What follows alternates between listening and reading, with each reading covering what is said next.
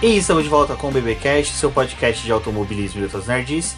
No episódio de hoje vamos falar sobre o GP da Austrália de Fórmula 1. Eu sou o Rubens GP Neto e sejam bem-vindos ao Boletim do Paddock. Para, para falarmos da terceira etapa que contou com a pole, volta mais rápida, liderança de ponta a ponta e vitória do líder Charles Leclerc da Ferrari, eu tenho aqui comigo a jornalista Débora Almeida. Seja bem-vinda, Débora. Olá, pessoal, sejam bem-vindos a mais este episódio do Boletim do Paddock. E hoje a gente vai conversar com vocês aí sobre esta etapa que tivemos na Austrália. E tem bastante coisa para poder falar, porque foi um final de semana até que agitado. Exatamente, e pra gente que já acompanha a Fórmula 1 há muito tempo, a Austrália normalmente era a abertura da temporada, a primeira corrida, então aí já tinha tava tendo aquele misto de sensação de pô, não é a primeira corrida, mas já é a segunda e já tá tendo muita coisa. Terceira, na verdade. É, já a terceira e já tá tendo muita coisa, muita disputa, brigas. Enfim, foi uma corrida muito boa, muito boa mesmo. Até eu concordo aí com o pessoal que ficou chateado com o pessoal que falou que tava sendo uma corrida chata. Não foi, foi uma corrida que, olha, eu nunca, nunca não, vai, teve algumas etapas australianas aí no passado que foram tão boas quanto essa, mas essa com certeza vai entrar para a história por muita coisa que aconteceu ali na pista. Bom, mas antes de prosseguirmos aqui com o nosso podcast, vale lembrar vocês da nossa campanha de financiamento coletivo e contínuo após. Bom, o que a gente tem que falar sobre esse financiamento e a importância dele para nós é que o nosso projeto conta com muita despesa porque a gente tem os servidores do site do Boletim do Paddock, programas de edição de vídeo, de podcast, é, plugins que são é, ferramentas que são utilizadas, tipo aplicativos do seu celular, mas que ficam no site, que auxilia o site do Boletim do Paddock a entregar sempre um conteúdo muito bom e uma dinâmica de leitura muito boa para vocês. Então, o apoio nosso é necessário até mesmo para que a gente possa ter condições de arcar com essas despesas e também possibilitar a gente aí de quem sabe até acompanhar algumas categorias em loco, como Stock Car, Porsche Cup, que nem agora teve a Stock Car em Rio de Janeiro e infelizmente não podemos comparecer. Então, se você está ouvindo o BB Cash, se possível, dá uma passadinha lá no nossa campanha do Após. Tem um link na descrição no podcast, no post do site. E também você pode acessar por apoia-se barra boletim do paddock. Não deixem também de conferir lá o nosso canal do YouTube e ver todo o nosso material que também é disponibilizado por lá.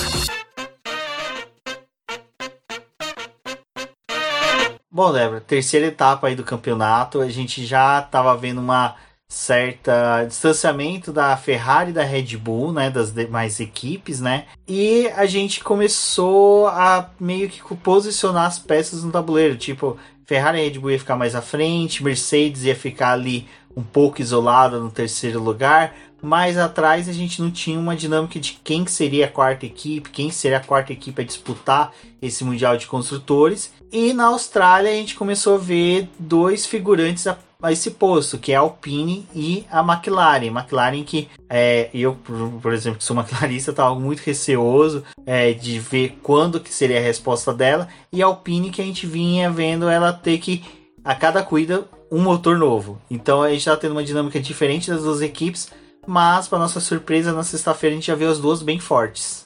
É, acho que a gente tem que pensar um pouco que a Alpine ela tá se superando a cada corrida, mesmo com esses problemas de motor. É um time que tá evoluindo bastante e por mais que o Fernando Alonso esteja com dificuldade para poder pontuar, é um cara que está se esforçando muito para poder trazer resultados para a equipe. E eu acho que nesse fim de semana a gente pode traduzir todo o fim de semana dele como um grande esforço Durante os treinos livres ele estava tentando ficar entre as primeiras posições, ali próximo dos líderes do que a Red Bull e a Ferrari estavam fazendo. Até chegou a figurar na primeira posição ali, liderando o treino livre. Então era um piloto muito forte para poder realmente largar entre os primeiros colocados. Mas a McLaren também fez um trabalho muito bom. É, por mais que a gente não acreditasse muito nesse real desempenho da McLaren, é, geralmente em treino livre não é onde realmente essa equipe anda muito. Eles costumam ficar ali no, no meio do pelotão pro final. Isso já não é de agora, isso já acontece há algum certo tempo. Mas, dada a dificuldade que a McLaren estava tendo, foi importante também para eles tentarem ficar no top 10 durante os treinos livres e conseguiram de fato se confirmar depois em classificação e em corrida para poder obter pontos, o que é muito importante e talvez isso pode se desenvolver ao longo da temporada com esses dois times brigando pelo quarto lugar do campeonato. E aí seria novamente um novo enfrentamento da McLaren com a Alpine, algo que tinha acontecido já em 2020. É, vale lembrar aí que ao final da corrida do GP da Austrália, já para pontuar essa disputa, ficou interessante que a McLaren está à frente da, da Alpine com dois pontos a mais e que isso foi resultado exatamente de uma combinação de quando uma quebra, a outra pontua, e quando uma pontua, a outra quebra. Mas isso a gente vai falar um pouco mais à frente. Quem teve dificuldade de ficar à frente, e a gente viu que não foi um final de semana fácil, foi a Haas, que ficou raspagada durante o final de semana inteirinho. Um pouco se dá, a gente, né, Débora, a gente não tem uma ideia exatamente do que aconteceu, porque o Gunter já tinha falado que eles estavam com problema que não ia ter carro reserva. Teve toda aquela questão do Mick Schumacher que se acidentou em Jeddah, então eles estavam com dores de cabeça para reconstruir o carro. Enfim, desde sexta-feira a gente já viu a Haas mesmo apagada, não, não entregando aquilo que a gente já esperava dela em decorrência do que ela apresentou no Bahrein e em Jeddah. É, a Haas já tinha informado que não ia ter um carro reserva para essa etapa. A batida do Mick Schumacher acabou atrasando o trabalho deles e também por questões logísticas e da própria alfândega o carro batido do Mick Schumacher foi para a Austrália e só depois que chegou lá ele pôde ser devolvido para a fábrica, para Dallara, para poder passar pela reconstrução. Então eles não estavam contando com um carro a mais e esse também tinha sido um dos motivos para não colocar o Mick Schumacher para poder correr em Jeddah, que apesar deles terem peças para que ele corresse, eles não tinham como levar ele para uma corrida e talvez correr o risco de ter uma nova batida e no final das contas não correrem nessa prova por todas as questões logísticas que eu já mencionei. Então, é, foi um fim de semana bem ruim da Haas. Assim, eles voltaram a, a, andar da forma como eles estavam andando ano passado e até mesmo em 2020, ali nas últimas posições. Nos treinos livres dava aquela sensação de que ah, eles estão poupando equipamento porque ainda tem uma classificação e uma corrida para enfrentar, mas nem a classificação e nem a corrida foram tão incríveis assim para esse, esse time, né? Eles ficaram ali atrás, o Mick conseguiu até levar o carro ao Q2, mas ficou por isso mesmo. E não tiveram muito ritmo. Infelizmente, acho que também dá para poder mencionar um pouco que a Alfa Romeo não, não tava também tendo muito ritmo durante a classificação, eles foram só até o Q2. Então é algo que pode ter sido pontual da Austrália pelas características da pista e por esses enfrentamentos que eles estavam passando, mas aí a gente vai ter que observar no restante da temporada. Eu acredito que assim, pelo menos o que a gente viu em Jeddah e, e, no Bahrein é mais real do que o que aconteceu com a equipe agora na Austrália. Também a gente já sabe que é uma pista que é meio complicada de ultrapassar, que tinha um ritmo um pouco mais diferente, uma corrida sendo realizada ali. Então às vezes é melhor poupar equipamento aqui e vir mais forte em Imola.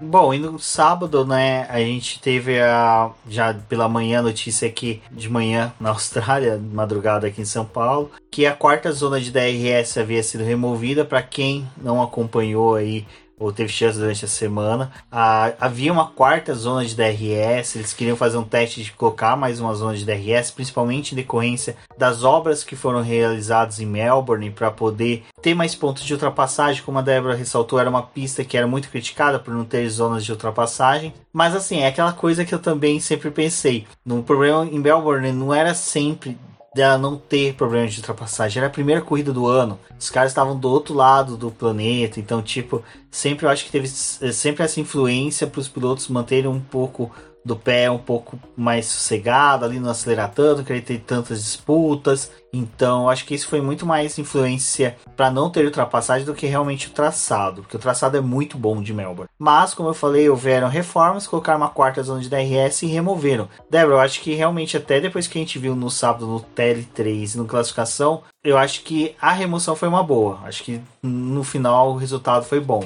A pessoa já estava com medo de acelerar naquele trecho entre a curva 8 e 9 e usar o DRS ao mesmo tempo porque os carros estavam ficando muito instáveis. e até os pilotos falaram que estava muito difícil de controlar e eles poderiam perder o carro, bater. Tem que lembrar que em Melbourne ele é, não deixa de ser um circuito de rua, ele tem uma parte que é, é, montada, mas também tem a parte dele que é fixa, né? E eles só fazem os ajustes ali de colocar as barreiras. Então você tá sempre andando também no limite próximo do, dos muros. E é uma pista muito desafiadora. E eles colocaram essa quarta zona de DRS. Assim, Melbourne ela se tornou também um, uma daquelas pistas que serve para teste da Fórmula 1 para poder verificar essas coisas. Melbourne foi a primeira pista que teve três zonas de DRS e isso depois foi aplicado em outras pistas. Primeiro por ser a corrida inicial do campeonato, mas também por ser uma,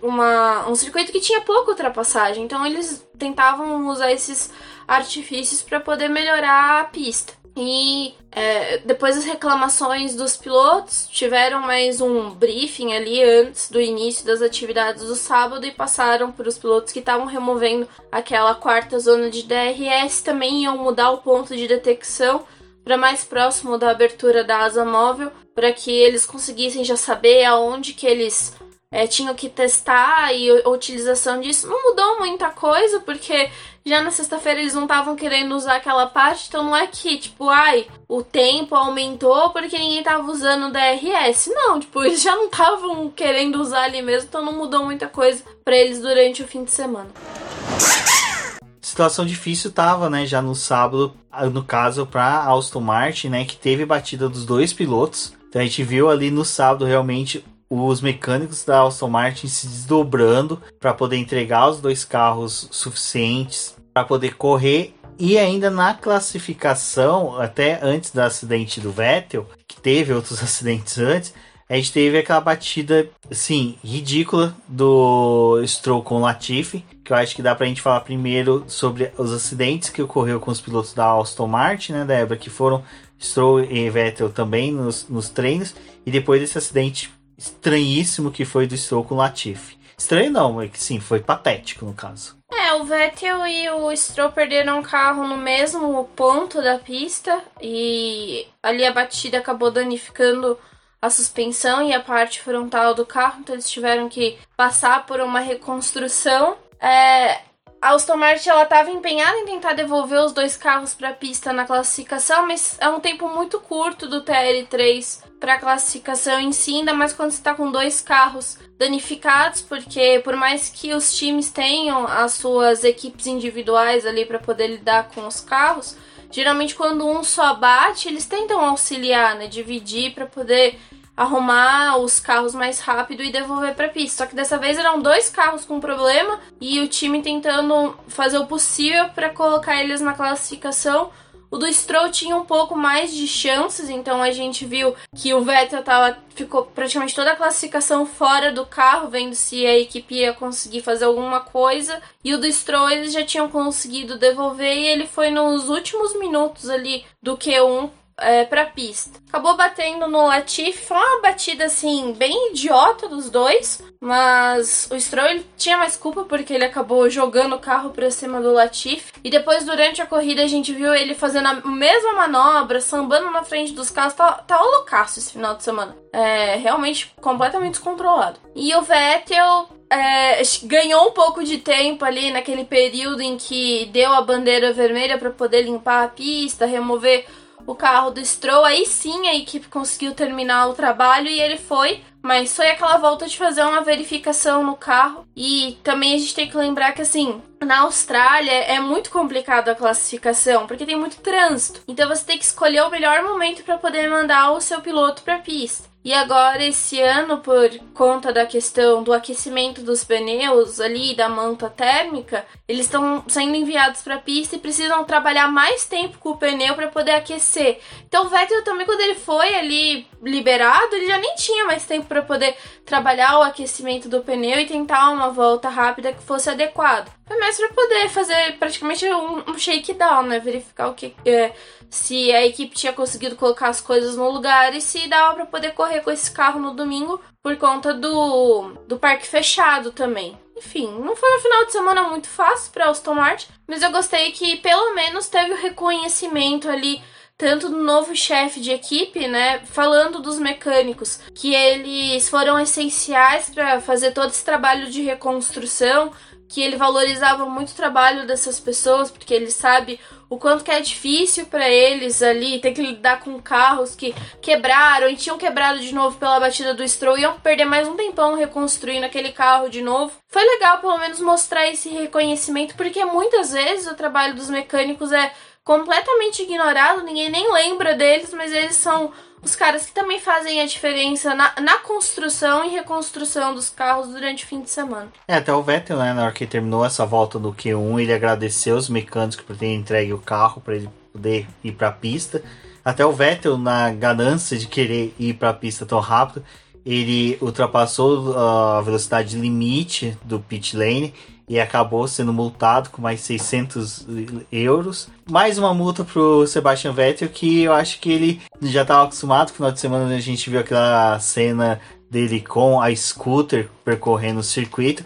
Eu acho que ele fez essa volta com o scooter mais rápido do que o carro da Aston Martin pôde entregar. Mas acho que assim, o final de semana da Aston Martin foi um final de semana difícil, tanto por tudo isso que aconteceu aí, mas o acidente do Stroll é acho que cria um clima ruim na equipe. Depois a gente vai comentar um pouco sobre como foi a cuida do Stroll na corrida, né, no domingo, mas é aquela coisa, né? Pô, é o filho do dono dos, não dá dos maiores. Ranhetar. É, não dá pra ranhetar, não dá pra xingar. O moleque realmente fechou o Latifi, foi culpa do Latifi, até na hora que o Latifi sofreu o acidente. Latifi não, do Stroll. Do, não, Latifi, na hora que o Latifi sofreu o acidente, ele foi muito. sofreu um hate muito grande na internet. A gente viu ali o pessoal destruindo ele, falando, xingando, falando mal dele.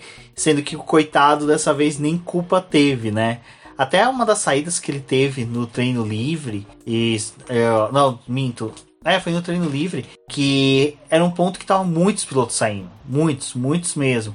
Que era porque esse carro ele ainda tá sendo difícil de dominar. Tem várias características deles que estão atrapalhando os pilotos. Então a gente viu até pilotos experientes é, saindo da pista, mas o acidente no final foi culpa do Stroll e até o Stroll depois quando foi dar entrevista para o pessoal da Band, ele até o Max Wilson falou, né, quando o piloto começa a tentar achar muita explicação, é porque ele não quer assumir a culpa e ele sabe que a culpa foi dele. Não, e o Stroll nessa de ter batido no Latifi, ele prejudicou a volta do Zul também, que tipo, para poder desviar da batida dos dois, é, teve que abortar ali o que o trabalho dele, né? Então, Além disso, prejudicou um outro piloto que não estava nem envolvido na situação. Mas o Stroll ele tava meio descontrolado esse fim de semana, assim. Tava bem complicado todo o desempenho dele. E a Aston Martin ela não consegue sair desse limbo, né? Desse calvário que ela se meteu. Porque não se encontra e a gente até imaginou que em 15 dias, né, com o carro voltando para a fábrica, que eles iam conseguir fazer alguns ajustes, mas não, tá muito difícil de guiar esse carro também, e a Williams também. E aí a gente pega esses dois carros que provavelmente vão se enfrentar mais vezes ao longo do ano, porque é a posição deles ali, eles estão no, no último lugar, né? Aston Martin saiu de mais uma etapa sem pontuar e infelizmente acho que o ponto alto do fim de semana para eles foi o Vettel andando de motoquinha ali e ajudando a entreter o pessoal porque a situação tá bem complicada. Bom, outra equipe que a gente viu brilhar no começo da temporada e dessa vez não foi tão brilhante assim foi a Alfa Romeo que ficou presa ali no Q2. É, foi uma pena porque o Bottas, né, desde que ele tá, eh, per, per, passou pela Mercedes, teve contrato ali com a Mercedes, ele participou da maioria dos Q3. Eu não me recordo agora quando foi a última vez que ele esteve fora, mas era uma coisa assim de recorde de mais de seis anos, mais ou menos, que ele ficou presente no Q3 e foi a primeira vez que ele veio ficar fora. Uma pena. Uh, pro Bottas, que principalmente parece que se encaixou bem na equipe. Uh, uma pena também pro Zou, que já tinha ficado no Q1 e uh, foi prejudicado. Assim, o Zou, que é um piloto que está agradando, está sendo bem interessante a, a chegada dele na Fórmula 1. Mas a Alfa Romeo, que realmente das equipes aí com motor Ferrari, é, deixou a desejar, né, Débora? Não foi aquele brilhantismo que a gente esperava. É, o Zou, na verdade, ele passou pro Q2 com o Bottas, eles não conseguiram ir pro Q3, mas é, o Frederic Visser ele tinha esperança, pelo menos, que a equipe conseguisse pontuar no domingo. De fato, Bottas conseguiu mais alguns pontos para Alfa Romeo, mas também eles não conseguiam explicar muito bem o fato da equipe não ter avançado, porque eles estavam quase certos que eles iam conseguir passar para o Q3.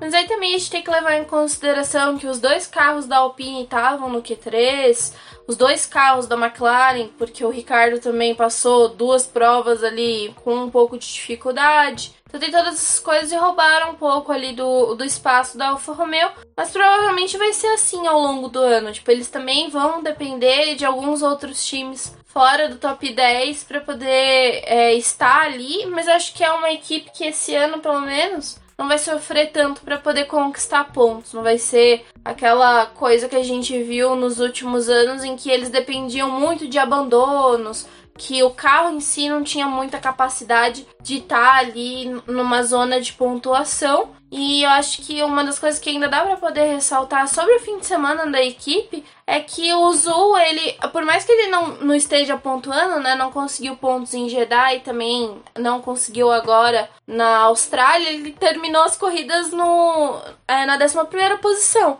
Então já é um, um, salto bom pro piloto que, tipo, só fez uma estreia ali, é, só fez estreia na Fórmula 1 agora e tá brigando para poder mostrar serviço e aquela coisa, né? Na melhor oportunidade que alguém abandonar, que surgir alguma coisa ali, ele provavelmente vai estar tá mais próximo ao Bottas para poder realmente pontuar. É, isso é uma coisa que é bem interessante na hora que a gente for falar também do álbum que pontuou. É uma característica que é legal do piloto que é ele tá, tem que estar tá sempre numa posição em que se a sorte favorecer a ele, ele vai pontuar. O Zou é o cara que ficou a uma posição, assim, teve o abandono do Verstappen, já adiantando um pouco da corrida só para comentar isso do Zou, e teve o Alonso que teve uma estratégia péssima ali da Alpine, né? Então, assim, é o cara que se tivesse mais um abandono, se a estratégia do álbum da Williams tivesse dado errado, era o cara que ia pontuar. Uhum. Então, a, o que eu gosto do Zoe é isso, é o cara que tá,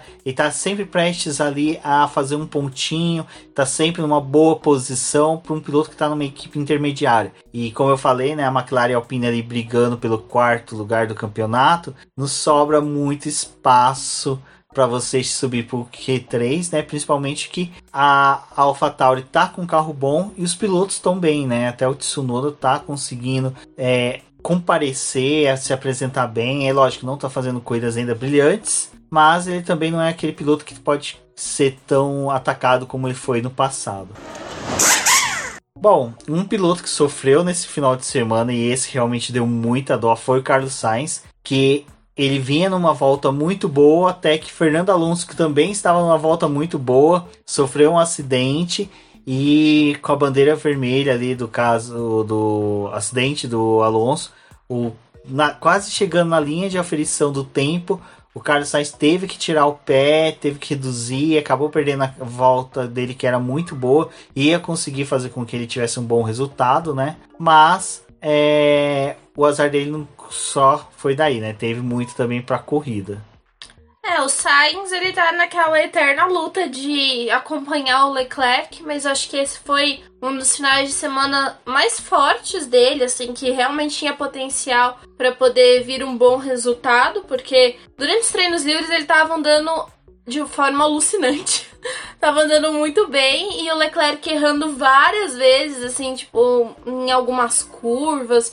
Tava difícil dele acertar a volta e o Sainz ele parecia que tava muito confiante no carro. Então a gente imaginava que isso ia se repetir pro sábado, mas no sábado ele já teve um problema, como o Mens falou na classificação, é, que colocou ele para poder largar de uma nona posição e o Sainz ele até explicou, a volta dele foi muito complicada porque ele perdeu essa do Alonso e depois quando a sessão retomou, ele não teve tempo para poder preparar os pneus e obter uma volta rápida. Então, é, a gente vê também que tá tendo um impacto disso com relação aos pneus. Tem equipe que tá fazendo duas voltas ali para poder aquecer os compostos e só na terceira volta desse pneu tentam a volta rápida. A Mercedes está usando muito dessa estratégia. A Ferrari também está precisando disso para poder trabalhar melhor os pneus. Então não é uma relação exclusiva só de uma equipe e infelizmente o, Sa o Sainz entrando ali na, na nona posição, ele já tornou a corrida dele um pouco mais complicada. Só que é aquele piloto também que, pô, tá numa Ferrari, né? Por mais que seja, tipo, é um carro muito competitivo. Ele tinha chance para poder escalar o pelotão. É, no domingo, ele provavelmente ia ter um pouco de resistência ali à sua frente, tipo, dos carros da Mercedes, do carro da McLaren, mas era para ele ter uma prova decente no domingo, né?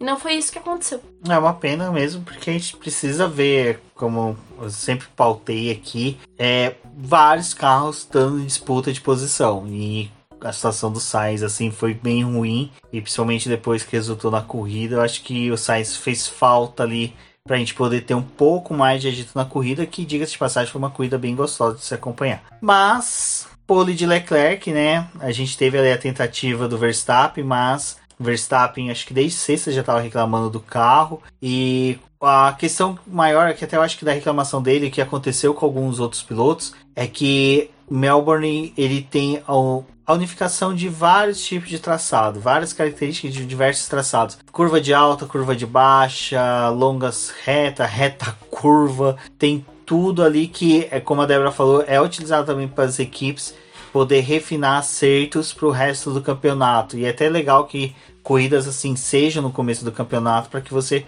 possa, as equipes possam, né, na verdade, é, obter informações. Mas pole do Leclerc, Leclerc que vem numa fase muito boa, parece que realmente ele engatou e ele tá tendo a noção de que é um ano que ele vai poder disputar o título e é o cara que tá querendo já criar gordura no começo do campeonato e qualquer vantagem que ele possa obter, ele tá buscando e a, a pole, assim, foi, assim, perfeita. O cara tá sabendo realmente extrair o máximo desse carro perfeito, também podemos falar assim, que a Ferrari tá entregando para eles. Esse ano a gente tá vendo, acho que é algo que aconteceu também com o Verstappen no ano passado, né? É, o Leclerc não é o piloto que tem muitas poles. e Quer dizer, ele tem muitas poles e tem poucas vitórias. E o, o, o, Verstappen também passou por um pouco disso, né? Tipo, quando ganhou um carro de fato competitivo, os números começaram a aumentar. E o Leclerc ele fez o possível ali para conseguir a pole, derrotou o Verstappen, porque o Verstappen já tinha fechado a volta rápida dele. E o Verstappen também ele tava naquela questão de talvez ele pudesse ser até superado pelo Pérez, porque a classificação do Pérez também foi muito forte. Eles estavam com pouca diferença ali, geralmente quando completavam as suas voltas. Durante os treinos livres também teve vários momentos em que o tempo deles era tipo muito, muito perto, com pouquíssima diferença e, e realmente depois que o Pérez conseguiu a pole na última corrida, o Verstappen precisou ficar um pouco mais ligeiro ali com o companheiro de equipe que ele tem, porque o Pérez também tá andando muito nesse carro. Enfim, foi uma pole muito boa do, do Leclerc, mas eu acho que a situação dele pra corrida era aquela coisa, tipo, ele ia conseguir se defender, porque a gente, até esse momento da classificação e do encerramento dela, o que a Ferrari falava muito é: a gente tem um bom ritmo para a volta rápida. É, o carro está rendendo mais nas curvas, porque é uma característica desse carro da Ferrari. Mas nas retas eles estavam com um pouco mais de dificuldade pra, e parecia que a Red Bull ia ter um desempenho melhor na corrida. E Leclerc ia largar sozinho, com dois carros da Red Bull em volta dele. É, poderia ter sido uma largada um pouco mais complicada, mas depois, ao longo da prova, a gente viu que o carro da Ferrari era extremamente superior nessa pista. Bom, Débora, e aí pro domingo a gente já teve só uma pequena mudança, né, de tudo que aconteceu no sábado, que foi o álbum que foi desclassificado porque não conseguiu entregar combustível suficiente depois da corrida para o teste da FIA. Aquela mesma coisa que aconteceu com Sebastian Vettel na Hungria. Então, regra é regra. Eu, particularmente, sempre questionei muito essa regra de ser um litro, porque na época que saiu a discussão, eu fui até dar uma pesquisada sobre isso e parece que eles não chegam a utilizar um litro total, mas é a regra, tem que entregar um litro, enfim. Contudo, o álbum vai lá pro final do grid, vai para trás do Stroll e do Latifi que tinha a, punição também, tinha né? batido, e não, eles tinham batido, né? Então assim, foi já uma coisa que mudou o cenário e é bom a gente pontar isso que o álbum partiu do último lugar. Tipo, parecia que a Williams ia realmente passar toda uma dificuldade mas no final a gente teve ali o álbum pontuando. Acho que a gente já pode falar sobre isso rapidinho sobre, né, Débora?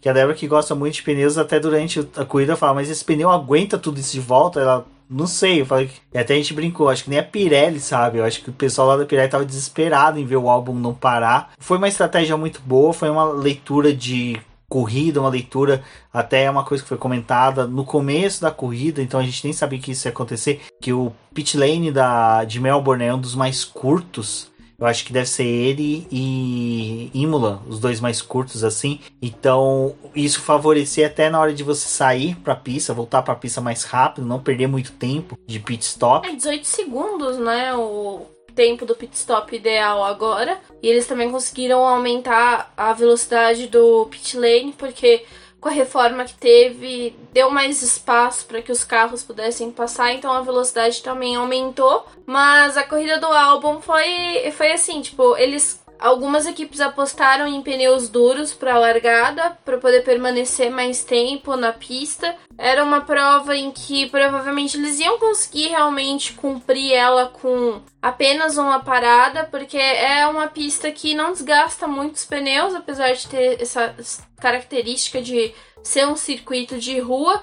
E também a gente tem que lembrar que para esse ano o asfalto foi todo recapeado, então ainda tinha alguns bumps, algumas coisas que é característico desse lugar, mas o rendimento dos pneus estava muito melhor e com aquela regra de você não usar o pneu macio mais para largada, não precisar usar o pneu do Q2, muita gente também tipo abriu mão dos pneus macios para poder usar durante a corrida, né? Ninguém tá querendo usar esses compostos para largada, ainda assim que eles sejam mais fáceis para poder aquecer. Então as estratégias ficaram divididas entre médios e duros. A Williams largou com o álbum com pneu duro para ele permanecer mais tempo na pista, era aquela coisa também, né? Se largar mal, perder um pouco de espaço ali, já tá em último mesmo. É, não vai dar muito problema ficar com esse pneu duro, porque ele ia permanecer mais tempo. Só que o álbum foi ficando, foi ficando, foi ficando. Foi parar lá só na é, penúltima volta pro final Não, da. na última na última volta, volta. né? Pro final da corrida e só fez uma volta com o pneu macio. É, foi uma corrida muito boa do álbum nesse sentido. Funcionou ali a estratégia da Williams de deixar ele na pista. Funcionou melhor no carro do álbum do que do próprio Alonso, porque o Alonso também largou de pneu duro e a, a Alpine tentou parar ele mais à frente lá da corrida. Mas ele começou a perder muito desempenho, então a gente viu isso também, né? Tipo, o Alonso perdeu desempenho com o pneu duro, que já quando ele já tava chegando praticamente assim no final da vida dele, e o Albon não, ele tava lá com com composto indo.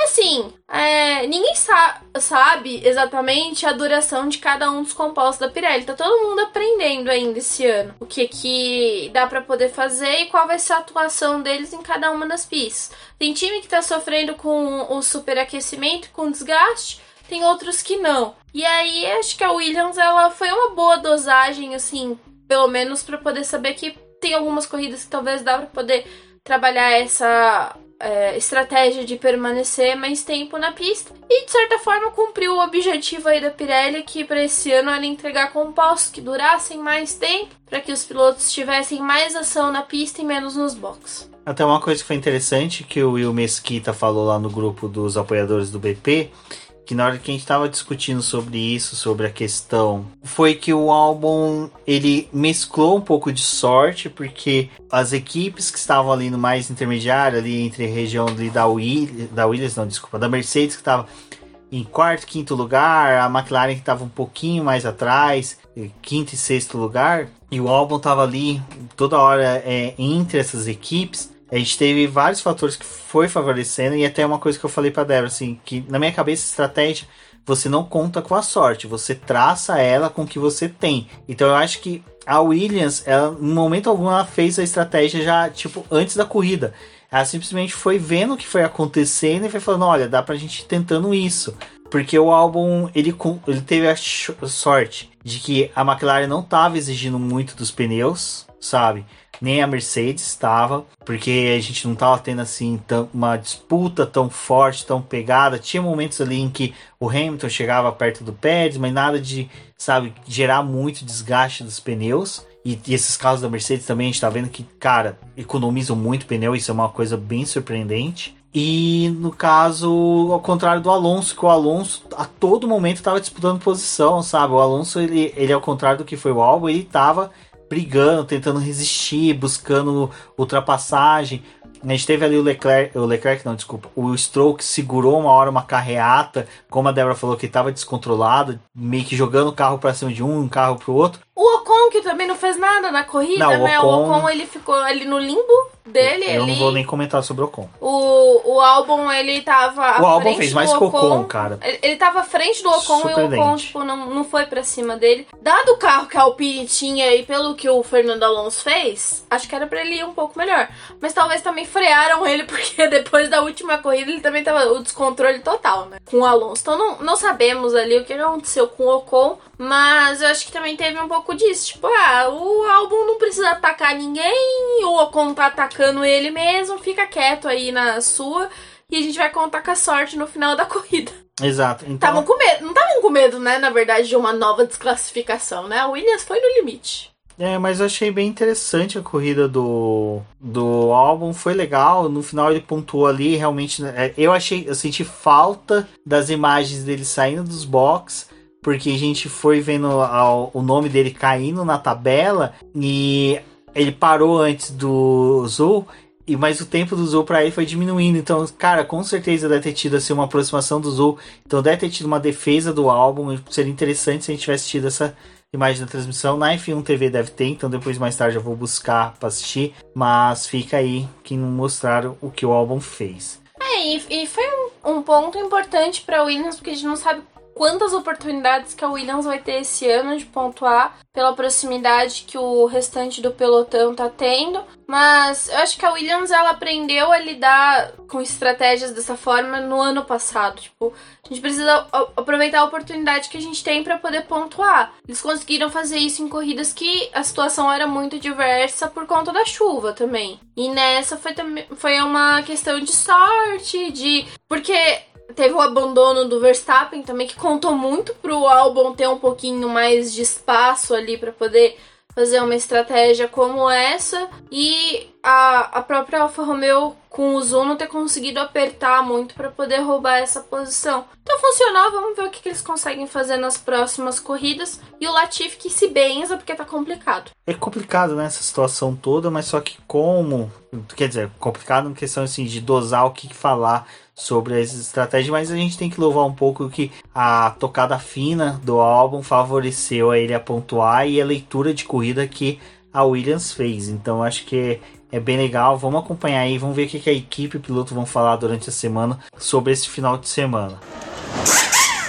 Bom, mais sobre o final de semana, tivemos mudanças em Melbourne, como a gente comentou agora há pouco, mas foram mudanças que ninguém viu, né, Débora? Assim, foram mudanças que realmente pelo que falaram, que ia mudar, que ia criar, não sei o que, não sei o que lá mais, no final foram mudanças assim que realmente só ficaram no papel. Então, você falou que a corrida foi animada, que você tinha gostado, eu fiquei tipo, hum, é Melbourne, sabe? Não, não me impressionei e, e eu acho que assim, pela panfletagem que fizeram, falaram que ia ter ultrapassagem a rodo, que ia ser uma corrida emocionante, eu não vi isso, eu achei que foi uma corrida ok, tipo aquelas corridas que tá bom, te teve bastante coisa para poder falar, porque provavelmente esse podcast vai ficar gigante, mas sei lá, não me impressionou. Foi Melbourne mais uma vez. E o próprio Daniel Ricardo tinha falado na sexta-feira: ai, gente, tá legal andar nessa pista, mas não sei, assim, né?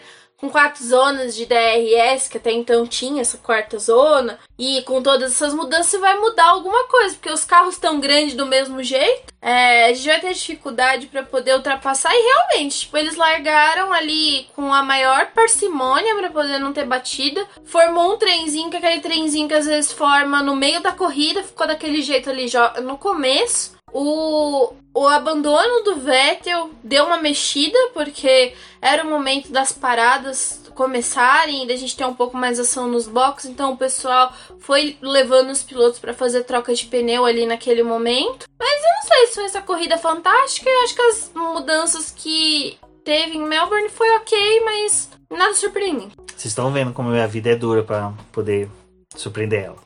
Enfim. É, Melbourne não me agrada. Ah, o que não agradou muita gente, a gente ouviu bastante asneira sobre a carreira do Sebastian Vettel, que o pessoal tá achando que por causa do final de semana dele a carreira acabou, é um piloto aposentado em atividade, e assim, isso me choca que aparentemente essas pessoas que eram para estar tá acompanhando a categoria, acompanhando tudo que está acontecendo, aparentemente não estão fazendo. Porque assim, não é que a gente está querendo passar um pano pro que aconteceu com o Vettel, é lógico que a gente tem muitas críticas que podem ser feitas, mas entender que o carro da Aston Martin é uma draga, é uma carroça, não tem como, sabe? É um, é um, carro, um carro mal nascido. Se puxar o capuz, a gente vê o carro da Dragon embaixo. Exatamente. Então, assim, é é complicado a gente tá achar que o cara tá tendo problemas, que o cara só tá tendo dificuldade porque é fim de carreira, sendo que é um piloto que, meu, provavelmente em qualquer outro carro ali da categoria que ele tivesse, não é porque os carros são bons, mas é porque os carros seriam melhores que os da Aston Martin, ele não estaria fazendo feio, sabe? Então, assim, é, é complicado. É, eu queria ver essa galera falando na época, o GP do Brasil de 1994, quando o Ayrton Senna rodou sozinho. Quando Ayrton Senna tentou ultrapassar retardatário rodou. Quando Ayrton Senna, sabe, não fez bons desempenhos e a gente sabia que era o carro. Queria ver se eles iam falar a mesma coisa que o Ayrton Senna era um piloto que estava um aposentado em atividade. Um, um cara que já tinha desaprendido, tinha que estar tá sendo rebaixado para categorias de acesso. Não ia fazer, porque ia passar pano porque é o Ayrton Senna. Então, não quero que passem pano pro Vettel, mas também pessoas têm que medir, porque o hate foi muito grande contra o Vettel, contra o Latifi na hora do acidente, sendo que não foi culpa dele, sabe? Então, assim, até o, o Stroll, que é um piloto que eu elogiar, elogiei muito alguns meses atrás, algumas Na corridas. Última corrida. Exato. E que dessa vez eu falo, cara, ele tava totalmente transtornado e não era o Stroll que eu quero ver nas pistas. Também esse não era o Vettel que eu quero ver, mas também não vou ficar taxando ele como um piloto aposentado que tinha tá fora da categoria, como é uma coisa que também o Magnussen, que é um piloto que há muito tempo o pessoal taxou, fez de tudo, mas agora está entregando muito bem e excelentes resultados dentro daquilo que é possível. E a gente já falou sobre a questão da Haas hoje. Então, só para pautar aqui, cara, eu acho que o pessoal tem que, antes de falar alguma coisa assim do de piloto, tem que pegar e falar do cenário. Eu mesmo mordi minha língua, até vocês devem estar percebendo que minha língua tá meio estranha, porque eu falei mal do Richard e hoje eu tô com sorriso de orelha a orelha pelo excelente desempenho que ele e o Norris fez na corrida, sabe? E isso a gente vai comentar um pouquinho mais à frente. Bom, a questão do Vettel é bem complicada, né? O pessoal já vem taxando ele há um certo tempo. Somente depois dos quatro títulos que ele teve, os problemas que ele enfrentou na Red Bull, ter sido superado pelo Ricardo, todas essas coisas, o pessoal pegou um pouco o Vettel para Cristo, mas ninguém é quatro vezes campeão na Fórmula 1 a troco de absolutamente nada, né? Se fosse assim também, o Weber tinha conseguido um título com aquele mesmo carro da Red Bull. Enfim, é, é bem complicado e o pessoal super ignora isso. E também foi uma das coisas que eu até respondi lá no Twitter, né? Eu falei, ah, tipo, é complicado também quando a gente tá tendo uma nova geração de pessoas que estão acompanhando a categoria agora e pegam comentários desse tipo e absorvem para eles essa, essa verdade e nem foram atrás das coisas que o Vettel já fez, tanto na época da Red Bull, as próprias mudanças que ele conseguiu ali junto com a Ferrari trazer. Tem muita gente que fala, ah, o, o Hamilton não teve nem, ninguém que disputou o título com ele, a não ser o Verstappen. Ignoram completamente o fato de que o, o Vettel, na época da Ferrari, desafiou sim o, o Hamilton. Infelizmente, a própria Ferrari admite que depois da metade do campeonato eles já não conseguiam manter a eficiência de atualizações para o carro, então o Vettel realmente perdia desempenho e não tinha muito o que fazer. Se você não consegue acompanhar as questões de atualização, tem muito também o que o piloto possa fazer sozinho se ele não tem um equipamento decente. Então tudo é questão de equilíbrio. E a Aston Martin ela tá vindo numa caída, tá decaindo cada vez mais, né? Acho que ano passado a gente imaginou que ia ser um ano bom para eles, veio o regulamento que prejudicou muito o carro. Dessa vez esse carro já nasceu, assim, bem complicado. E você olha para ele e fala, tipo, cadê o, o, a inovação dele? Porque ele é completamente apagado. Desde a pré até agora é um carro que você não, não sabe o que eles estão fazendo. E o Vettel, ele. Também, né, se vocês esqueceram, ele tá vindo de uma recuperação de Covid, né? Ele ficou duas corridas fora, não participou. É, pelo menos, pelo que parece, a parte ali do Covid não foi muito boa com ele, ele teve algumas complicações, demorou para poder se recuperar. Por isso que ele não foi até para Jeddah. E agora tá aí nessa de tentar encontrar o que é possível fazer com esse carro. Enfim, né, gente? Acho que é, é complicado detonar o Vettel desse jeito e imaginar que ele não pode fazer mais nada, até porque muitas das inovações que a Aston Martin conseguiu trazer pro, tanto pro esquema de é, melhorar o desempenho ali da, da funcionalidade da equipe, trazer algumas outras ajustes para o próprio carro, foi ele que trouxe. Então, as pessoas fazem comentários do Vettel só pelo que viram ali em 5 segundos e não conseguem olhar pro restante das coisas que ele tá fazendo. Se fosse assim, tipo, simplesmente, ah, vai tirar ele agora. Ele não vai mais correr, traz o Huckenberg. Não é desse jeito. Aston Martin contratou ele porque sabe do potencial que ele tem. E o próprio Latifi, coitado, dessa vez ele foi é, um piloto que não teve culpa nenhuma e levou um, um, hate desnecessário. E a Williams, tipo, já são dois finais de semana em que tem batida, que tem vários problemas e que, que nem em Jeddah veio um vento do além ali e fez ele rodar. Tipo, não foi culpa dele de ter perdido o carro daquela forma. Enfim, acho que dá para poder maneirar um pouco às vezes os comentários. Não, o pessoal não tem essa noção que os carros de Fórmula 1 são muito sensíveis à questão de bumps, vento. Então é, é complicado, cara. É, quando o carro não tá muito acertado, que dificilmente, cara, se o Latifi estivesse num carro tipo redondo, que nem é o carro da Ferrari, carro da, a, da Red Bull, pouco provável a gente viria um desempenho assim dos dois. Então, assim, é, é, falta de leitura de corrida, é falta da pessoa pegar e acessar o link da publicação e não ficar só com o título das matérias, sabe? Que você percebe que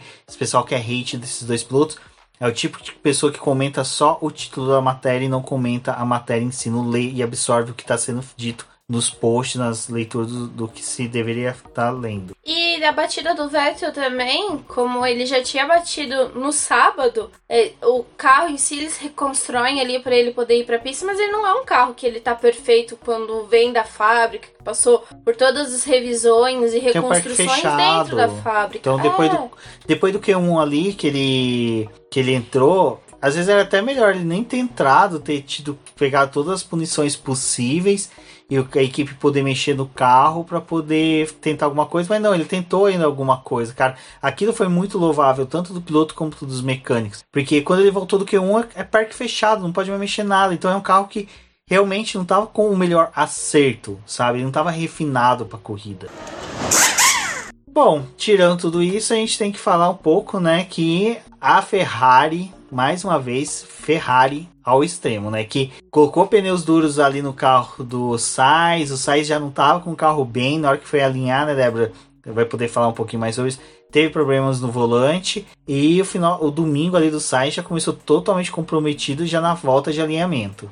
O Sainz ele começou muito bem, como a gente falou, e terminou muito mal, coitado, mas antes dele ir para a pista, eles identificaram um problema no volante e aí foi trocado. E ele já foi para a volta de apresentação ali com esse volante modificado. Depois, na largada, a gente viu uma largada bizonha do Sainz. Eu até achei que era apenas a questão do pneu, porque ele tinha largado de pneu duro e não tinha conseguido aquecer o composto. Mas na verdade ele sofreu com anti-stall. Isso também se repetiu é, nas duas primeiras corridas do ano com o Zul, que largou de marcha ré, né, praticamente, porque o carro entrou nesse modo de segurança aí. E ele é, fez essa primeira volta com muito cuidado, mas não conseguiu aquecer os pneus e foi parar lá na brita, abandonou a corrida. Assim, final de semana desastroso do Sainz, mas a, a Ferrari também pô, não fez uma boa leitura, né? De mandar o cara que tava no meio do pelotão com um pneu branco. Tudo bem, o Alonso, eles apostaram isso no carro do Alonso,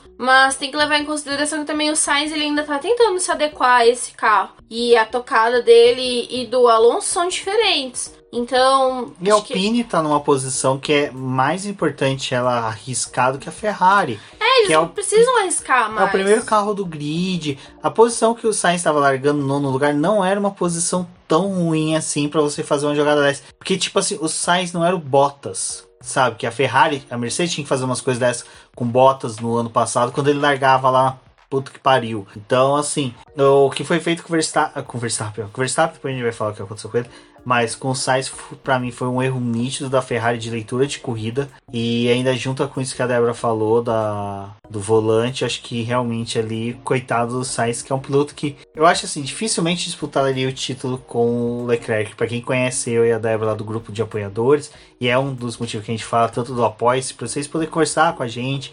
Para quem é de São Paulo aí, ao final de semana a gente até se encontrou lá antes da corrida, no bar ali no, em Pinheiros. Então são coisas assim que faz com que os apoiadores fiquem mais próximos da gente e tenham uma noite de bate-papo de Fórmula 1, conversa, enfim. Voltando aqui pro Sainz, uh, a gente é um piloto que a gente brinca que, pô, ele vai ganhar o título antes do Leclerc, ele é melhor que o Leclerc, mas é brincadeira. A gente sabe que o Leclerc é um monstro, que é um piloto acima da média, é o cara que, como diz o tio Delvas do podcast F1 Brasil, é o cara que anda mais rápido do que a luz. Mas o Sainz é aquele cara que é obstinado, é o cara que sabe que ele, se ele fazer tudo certinho, redondinho, ele pode querer bater de frente. E a gente já viu na história da Fórmula 1 pilotos que são assim que ganharam títulos. Um grande exemplo e popular da Fórmula 1 é o James Hunt. O James Hunt não era um cara tão superior assim ao Nick Lauda, mas era o cara que foi obstinado, que falou: não, eu posso, eu consigo, e foi lá ganhar um título. Tudo bem, teve tudo que aconteceu com Lauda, mas era o cara que é o que eu falo. Se ele tá ali entregando o máximo dele, fazendo o máximo, é como o Zou tá em décimo primeiro, tá em décimo primeiro, acontece uma coisa, pô, nono, décimo, pontua, é ótimo. A mesma coisa é o Carlos Sainz. Cara, imagina, se ele tivesse largado bem, ter feito uma boa corrida, era uma dobradinha da Ferrari, sabe? Ou ele tava ali no pódio em terceiro lugar, pontuando, ficando à frente do Verstappen por muito mais tempo no campeonato. E na situação, desculpa, Débora, já te passar a palavra, na situação que tá a Red Bull, o Leclerc, o Leclerc não, desculpa, o Sainz não pontuar é um prejuízo gigantesco para a Ferrari. Assim, é uma coisa que a Ferrari tem que começar a se acertar também para o segundo piloto. É, parece que a Ferrari não está conseguindo trabalhar com dois pilotos. Parece que ela se tornou uma Red Bull. Não sabe ter dois pilotos bons dentro do box.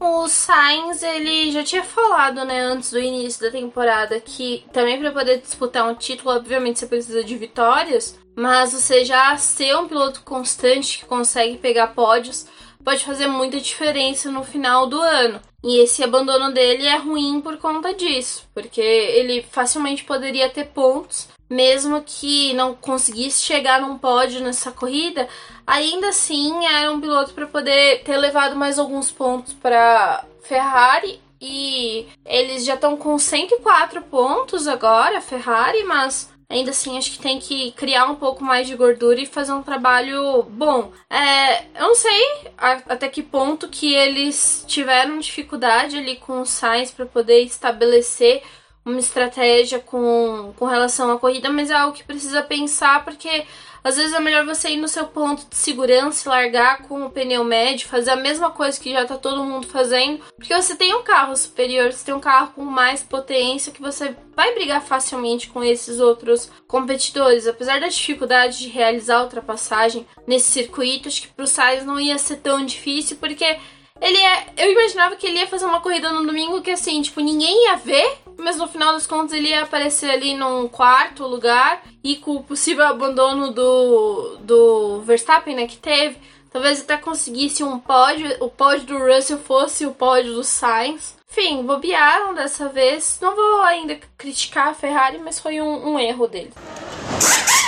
Bom, e quem parece que não tá errando é a McLaren, porque a McLaren conseguiu resolver a questão lá né, do golfinhar do carro. Ainda existe uma certa cautela quando a gente falar da McLaren, porque essa era uma pista que realmente ia favorecer a filosofia do carro do, do da McLaren. Mas às vezes a gente tem que lembrar que esse filósofo da carro da, Ferra, da McLaren, desculpa, é um filósofo bêbado louco numa ladeira, então às vezes está bem, às vezes está mal. E mas foi um excelente resultado, sabe? Eu acho que dificilmente se você chegasse pro Rubens na sexta-feira e perguntasse para ele, pô, você acredita que Norris vai chegar em quinto e Richard vai chegar em sexto na corrida da Austrália? Eu ia falar não. A Denise acreditava. Então, é que a Denise é amiga do Zac Brown né? Então ela com certeza ali teve alguma informação a mais porque eu não tive. Tô brincando. A Denise, eu acho que a análise dela foi muito boa porque ela ela mesma na nossa live comentou, né, que era uma pista que favorecia. Eu fiquei com cautela, mas assim, eu até brinco até a Isa do, do Daniel Richard Brasil brincou que eu tava sendo falso, que eu falei, nossa, Richard, eu amo você, nunca critiquei, porque, cara, tanto que eu critiquei ele e hoje ele entregou, e foi uma corrida dos dois, estilo corrida do Carlos Sainz né? Ninguém viu, de repente assim, tá lá as duas McLaren na pontuação. Então foi muito bacana. A gente sabe que o Norris teve dificuldade no final da corrida e a equipe teve que pedir pro Richard não tentar ultrapassar, pois poderia ter até risco de acidente, porque o Norris estava tendo muita dificuldade com o carro. E a gente viu que o Richard, ah, tipo, cumpriu com o pedido da equipe, então isso é, é muito bom, mostra que a equipe e os pilotos estão numa sintonia boa. E nesse encontro que a gente teve lá no Cu do Padre, antes da corrida, a gente até conversou e eu falava, cara, eu não sei se o Richard é um piloto que possivelmente renove com a McLaren, mas depois dessa corrida eu pensei, cara, compensa você renovar, porque parece que ele tá se acertando. E o Richard a gente sabe que quando ele tá afinado com a equipe, que ele começa a ter ânimo para correr, ele entrega. E essa entrega que eu quero ver nas próximas corridas. Quero ver o quanto de tempo de ilusão que essa fala vai durar aí. Acho que vai durar bastante. Que aí na próxima corrida já tá decepcionado de novo com o Ricardo. Não, acho que assim, é, o meu problema esse ano tá sendo questão do carro da McLaren. Esse ano eu sei que a carro da McLaren tá devendo muito para a qualidade dos dois pilotos sabe? É a mesma coisa que eu falo, tipo, da Alpine. Tá devendo um carro muito bom pro Fernando Alonso. O Ocon não, porque o Ocon, cara, entrou e saiu da corrida nem, sabe? Foi mais. A gente notou mais os cones na corrida do Galeão lá do que o Ocon na corrida da Fórmula 1. A mesma coisa eu diria vai até da Alpine, que tem que entregar um carro melhor para dupla. Mas a McLaren, eu acho que de todas as equipes, pela qualidade da dupla, é que mais deve um carro bom para os seus pilotos, sabe?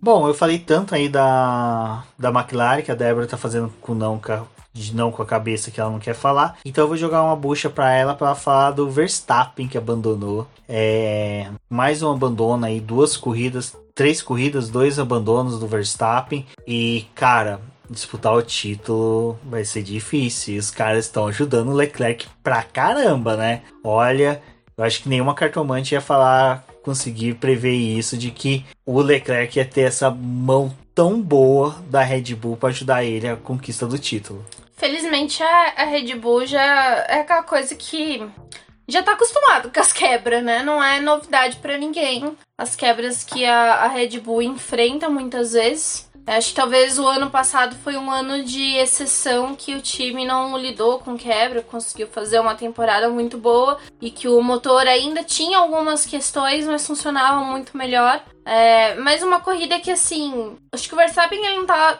forçando tanto o carro, porque a, a Ferrari ela tava muito à frente do desempenho da, da Red Bull. Acho que não compensava também pressionar muito, tentar tirar a diferença pro Leclerc, porque em vários momentos ali da corrida, Leclerc sumia na frente do Verstappen, conseguia abrir mais de três aí, segundos, depois cinco, seis, tipo, foi aumentando gradativamente a, a distância entre eles e o safety car ali do Vettel acabou aproximando, mas de novo, tipo, a corrida seguiu e o Leclerc, o Verstappen acabou abandonando, né? É complicado porque, enfim, se estão querendo disputar o título, não é dessa forma que a, a Red Bull deve proceder. O Pérez estava num fim de semana também muito bom ali, brigou com o Hamilton, foi ali para os três primeiros acabou até representando a Red Bull no pódio, mas eles não podem depender só do desempenho de um piloto e muito menos contar com a sorte e né, já tinham um abandono duplo na primeira corrida. Agora o Verstappen abandonou de novo, então vão notando é, a quantidade de pontos que a Red Bull já perdeu até aqui. Não sei o que será do ano da Red Bull, porque até o próprio o problema do motor, eles ainda não sabiam explicar o que, que tinha acontecido. O Horner falou que suspeitava de um vazamento do combustível que gerou a falha, mas eles só vão conseguir identificar com propriedade agora que o carro ia voltar para a fábrica e eles iam passar por toda uma análise, verificar tudo de novo, o que está acontecendo com esse carro e porque de mais uma vez eles abandonarem a corrida E esse acho que foi um fim de semana assim diferente para a equipe, porque foi só o Verstappen que abandonou, a gente não teve abandono dos pilotos da AlphaTauri e o próprio Pérez conseguiu terminar a corrida. Então, complicado, vamos ver o que acontece aí. É, obviamente, isso vai custar no final do ano, mas é uma coisa que eu tava falando pro Rubens, né? Passarão apenas três corridas da temporada e a gente ainda tem 20. 20 Fórmula 1. 20 corridas. Ah, a gente tem praticamente ainda um campeonato inteiro pela frente. Assim, cara, e quando a gente fala um campeonato inteiro, é tipo, se começasse zerado hoje, sabe? Todos teriam chance. Então, assim, é, é, é, é um campeonato que vai se estender muito. A gente vai ter muito bate-papo pela frente. E a Débora falou de pontos, eu tô olhando aqui a tabela de pontuação, o Verstappen só tem os 25 pontos da vitória da corrida passada, nem ponto de melhor volta ele conseguiu na etapa passada, eu acho foi que do Leclerc. Foi do Leclerc, né, que tá virando o leão dos pontos de volta rápida. Tá se esforçando mesmo. É, nessa brincadeira, pontos. vamos supor, hipoteticamente, o Verstappen perdeu, vai, entre conseguir dois segundos lugar, 36 pontos se no máximo ele conseguisse dois terceiros lugares, eram 24 pontos, colocavam ele em segundo lugar do campeonato. Então, assim. O Russell, que é, é aquele piloto que, tipo assim, é, Ana, entenda a minha fala com, com boa vontade. Não fez nada? tipo. Tá com 37 pontos, é o segundo colocado do campeonato. E o, o, não fez nada não é que ele não fez nada, mas assim, o Russell, ele tava na situação de tipo, poxa, eu estou aqui sabe? Vou conquistar pontos. Aquela fala do Russell é verdade, não adianta nada você ter um carro super rápido se na hora que é pra poder pontuar, meu bem, você não pontua. Exato, é. O Russell, segundo colocado, 37 é. pontos. Tá. Me Fórmula E. Fórmula não, e. eu tô olhando aqui, tá parecendo tipo GP2, sabe? É Fórmula 2, na época que Leclerc e o Russell tava disputando é. ali. Então, o Russell que tá certo, né? Diga de passagem, primeiro pódio realmente disputado de uma corrida do Russell, né? Que realmente uma corrida que foi realizada. É... Se pode valer de verdade. Exato. E assim, para mim foi realmente o nome da corrida. Foi o cara que teve sapiência, foi o cara que soube conduzir o carro. Estratégia, Estratégia. da Mercedes. Assim, estratégia da Mercedes foi aquela coisa, foi meio cagada, no sentido de, tipo, caiu no colo deles aquele momento, porque é, eles estavam dando sequência ali da corrida e o Hamilton conseguiu pressionar o Pérez, o Pérez foi pro box. A Mercedes respondeu com a parada do Hamilton porque era a situação lógica que deveria acontecer. O Hamilton voltou para a pista, mas o Pérez estava com o pneu mais aquecido, então foi ultrapassado. Na mesma volta deu o safety car do Vettel muito. O Russell ele tava num ponto da pista que era favorável a fazer a, a parada naquele momento e foi é, um, uma situação que tipo não envolveu é, fechar box, tipo, não foi nada tenebroso, assim, tipo, foi uma situação normal. E ele tava, tipo, no melhor ponto da pista, na posição certa, calhou de que, tipo, esse pit lane é rápido, tinham aumentado a velocidade. Assim, foi perfeito o que aconteceu pro Russell, né? Então ele meio de certa forma caiu no colo dele esse resultado, porque teve o abandono do Verstappen. Tá. Mas assim, aquela coisa, tipo, é um piloto que, pô, ele brigou com o Pérez durante a corrida. Tipo, poderia ter dado muito errado ali. Ele ainda disputou com o Pérez. É, ouviu o pessoal, de certa forma, ali, com, com os ânimos. É, tem gente que faz umas análises assim de muita má vontade com os pilotos, né? Tipo, ah, e o Russell e o Hamilton não, não vão se suportar. Tipo, o negócio já tá ficando feio. Gente, os dois são tão super de boa. Acho que é o melhor clima que, que a Mercedes isso. já teve, assim, tipo. Até Bottas e Hamilton funcionavam, mas tinha uns momentos ali que o, o Bottas também era bem complicado com o Hamilton, das atitudes que ele tomava em pista. E o Russell não, ele tá de super boa vontade e é um piloto que, gente, a cada vez mais que passa, assim, tipo, eu, eu tô gostando mais de ver o Russell na Mercedes. Porque ele não cai nas perguntas dos jornalistas que tenta, tipo, justamente puxar esse lado de uma possível treta dentro da Mercedes. E, tipo, essas coisas que a gente vê que acontece. E, na verdade, não. Tipo, os dois, tanto o Russell quanto o Hamilton, eles estão na situação de que eles querem pegar pontos pra Mercedes, porque é pro time. Eles querem conquistar pontos pro time. Porque é uma questão deles ficarem na frente da Red Bull. E por três corridas eles estão na frente da Red Bull, porque os pilotos conseguiram estar na melhor posição possível no momento que deu algum problema. Aconteceu isso no Bahrein e aconteceu isso agora. É, isso é aquilo que eu comentei do álbum e do Zul, que é o que o Russell tá fazendo muito bem nessa temporada, que é que o Zac Brown cobrava da McLaren ano passado. É assim, gente, na falta da Red Bull e da, Fer da Red Bull da Mercedes, Zac Brown falava: a McLaren tem que estar tá ali para estar tá no pódio pontuando. E é a mesma coisa que está acontecendo esse ano com a Mercedes na falta da Red Bull e da Ferrari, meus pilotos têm que estar tá ali, porque nós somos a terceira força. E realmente a gente teve dois carros fora das duas primeiras equipes. A Mercedes respondeu. E assim, a resposta da Mercedes não foi depois que os dois carros saíram. Foi durante toda a corrida, na largada. O Hamilton estava em terceiro. É.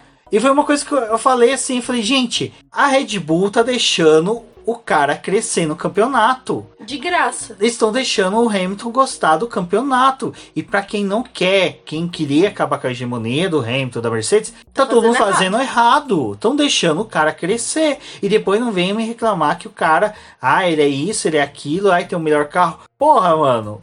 Vocês estão. Uma faz uma cagada de estratégia com a outra. A outra joga os japoneses para fora da, da fábrica e os caras começam a errar no motor. Meu, vocês vocês estão deixando ela crescer. O Russell é vice do campeonato, a Mercedes é vice do, dos construtores só com 65 pontos, e sendo que a Mercedes está evoluindo muito. E, as... e essa corrida a gente tem que também falar, né? Que a Mercedes ela veio lisa. Porque ela não, tava, não conseguiu trazer atualização não. significativa. A, a só... asa deles que eles iam usar não chegou. Não, tipo... e foi só o ajuste fino, que é a mesma coisa que eu comentei ah, na temporada passada. A mesma coisa que a McLaren fez. É, não teve evolução de peça. Só o ajuste fino do feedback dos pilotos e engenheiro. Então você, você imagina, se a Mercedes está assim hoje, só com essa questão de ajuste, na hora que chegar peça, na hora que eles começarem a entregar peça à fábrica, todo mundo vai, vai incomodar. McLaren e Mercedes vão subir e aí que tá. Faltou Sainz, faltou Verstappen, Pérez por quebra, porque o Leclerc, cara, tá sendo, sabe, outro mundo, tá sendo Michael Schumacher, Sebastian Vettel quando dominou a Fórmula 1, é aquele cara que dispara lá na frente e vai. Então, eu acho assim, Mercedes vai incomodar muito. E com 20 corridas não dá para descartar uma possível briga de título de Lewis Hamilton, até mesmo de uma disputa de segundo, de vice-campeonato ali, terceiro lugar,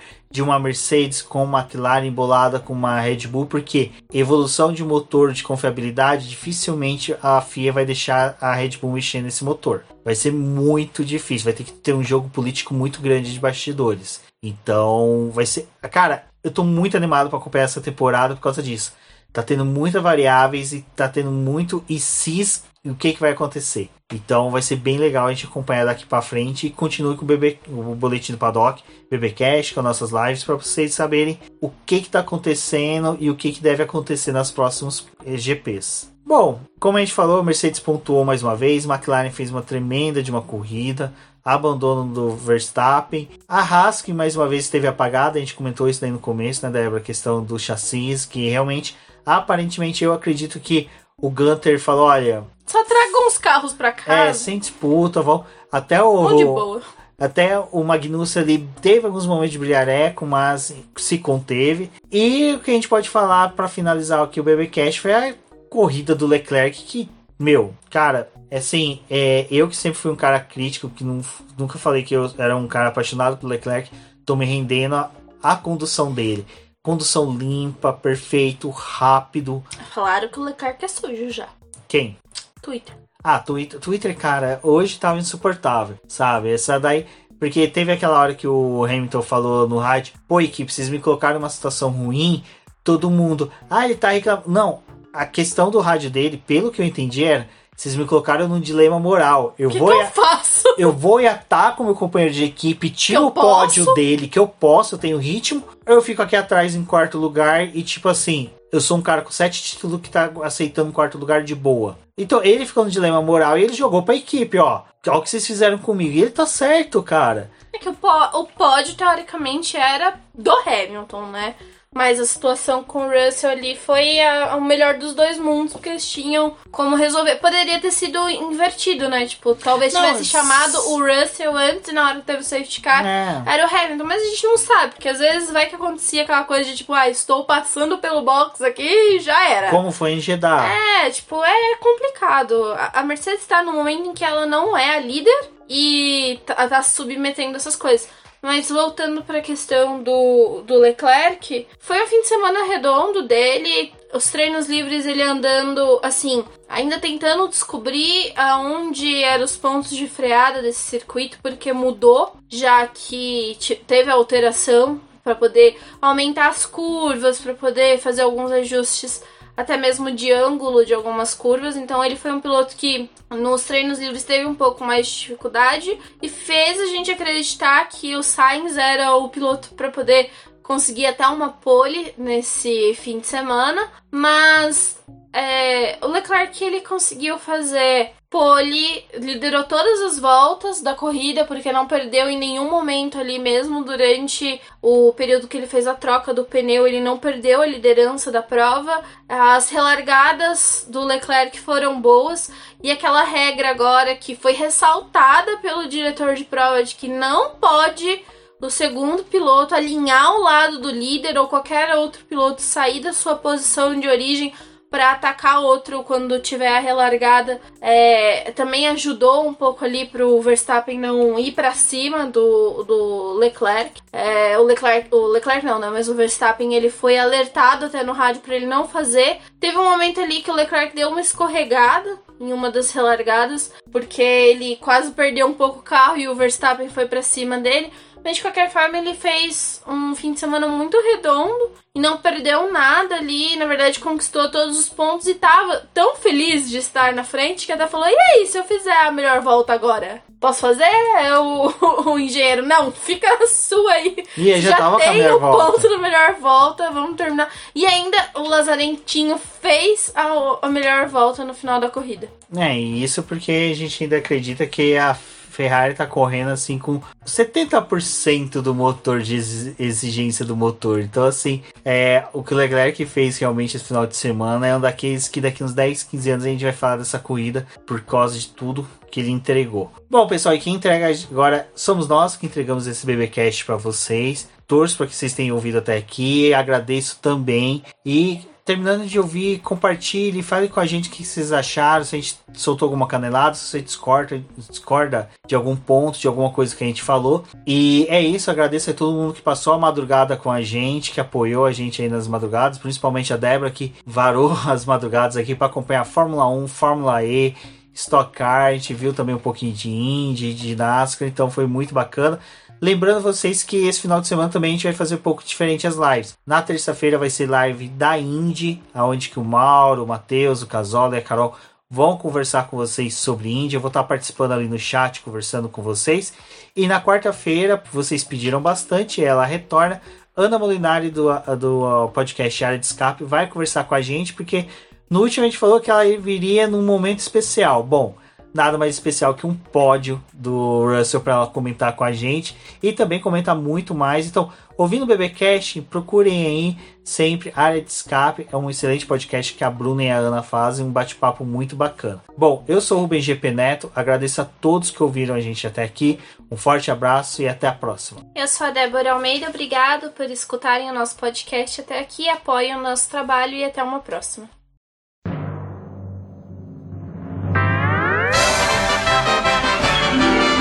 E agora vamos agradecer nossos apoiadores, aqueles que auxiliam o Boletim do Paddock através do financiamento coletivo e contínuo do Apoies. E são eles, Ricardo Bannerman, Maia Barbosa, Elezer Teixeira, Luiz Fex, Arthur Felipe, Rafael Celone, Will Mesquita, Antônio Santos, Rogério Furano, Helena Lisboa, Cássio Machado, Carlos Del Valle, Bruno Vale, Eric Nemes, Bruno Shinozaki, Alberto Xavier, Will Bueno, Ricardo Silva, Beto Corrêa, Fabrício Cavalcante, Arthur Apóstolo, Sérgio Milano Melquiades Veloso, Micael Souza, Ezequiel Bale, Silney Messi, Rafael Arílio, Rafael Carvalho, Fábio Ramiro, Lauro Vizentim, Maria Ângela, Thaís Costa, Rafael Catelã, Jane Casalec, Carlos Eduardo Valese, Tadeu Alves, Paula Barbosa, Ale Ranieri, Leandro Nogueira, Bianca Mês, André Brolo, Bruno Lima, Ivan Grego, Maicon Tavares, Talita Santos, Diego Machado, Gabriel Sawaf, João Guilherme, João Rai e Gustavo Frigoto. Muito obrigado a todos aqueles que apoiam o Boletim do Paddock e auxiliam no nosso desenvolvimento e crescimento. E se você quer